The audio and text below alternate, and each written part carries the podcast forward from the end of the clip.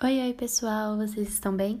Eu estou ótima e para você que não me conhece, eu sou a Caroline Melquia de Souza. Tenho 13 anos e posto alguns podcasts sobre assuntos super legais. Então você pode entrar no meu perfil para conferir algum deles. Hoje, dia 22 de setembro de 2020, irei falar para vocês sobre a Confederação do Equador. E sem mais enrolação, vamos começar?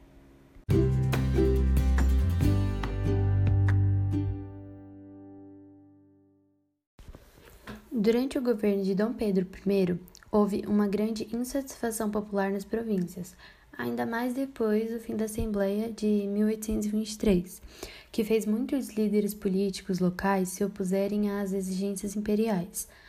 Na região Nordeste, essa questão era ainda mais complicada quando levamos em conta as constantes crises econômicas que assolaram as províncias nordestinas, principalmente devido à estagnação da economia açucareira. Foi nesse contexto de miséria e disputa pelo poder que, em Pernambuco, iniciou um movimento contrário a Dom Pedro I. Na época, a dissolução da Assembleia foi seguida pela deposição do então governador Manuel de Carvalho. Depois de perder o seu cargo, o ex-governador rapidamente mobilizou forças para organizar o um movimento de separação na região Nordeste.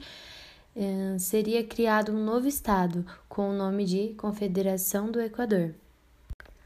Em pouco tempo, a revolta nascida em Pernambuco ganhou apoio das províncias do Rio Grande do Norte, Paraíba e Ceará.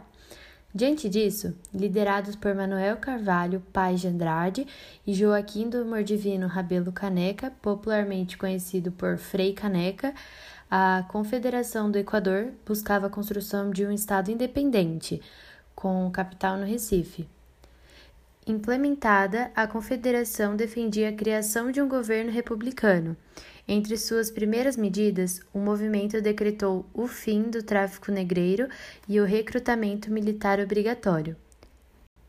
Entre outras propostas, as alas populares da Confederação do Equador sonhavam com a criação de um governo controlado pelas camadas populares e o fim da escravidão.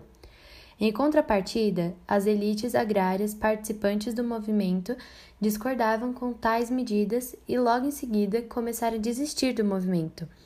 Divisão interna do movimento seria o triunfo necessário para que as tropas de Dom Pedro I pudessem combater o levante nordestino.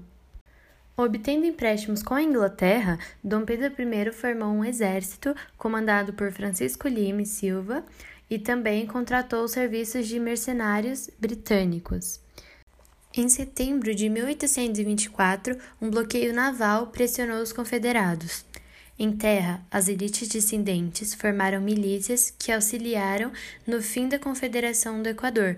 Sem muitas opções, Paz de Andrade conseguiu refugiar-se na Inglaterra, no entanto, outros líderes separatistas não tiveram a mesma sorte e acabaram sendo mortos pelas autoridades imperiais. Um tribunal dirigido pelo próprio Francisco Lima e Silva julgou e condenou 16 revoltosos. Entre os condenados estava Frei Caneca, que foi sentenciado à morte por enforcamento. No entanto, os responsáveis pela execução sabendo da popularidade e da origem religiosa de Frei Caneca, negavam-se a cumprir aquela sentença. Com isso, sua pena foi mudada para a morte por fuzilamento.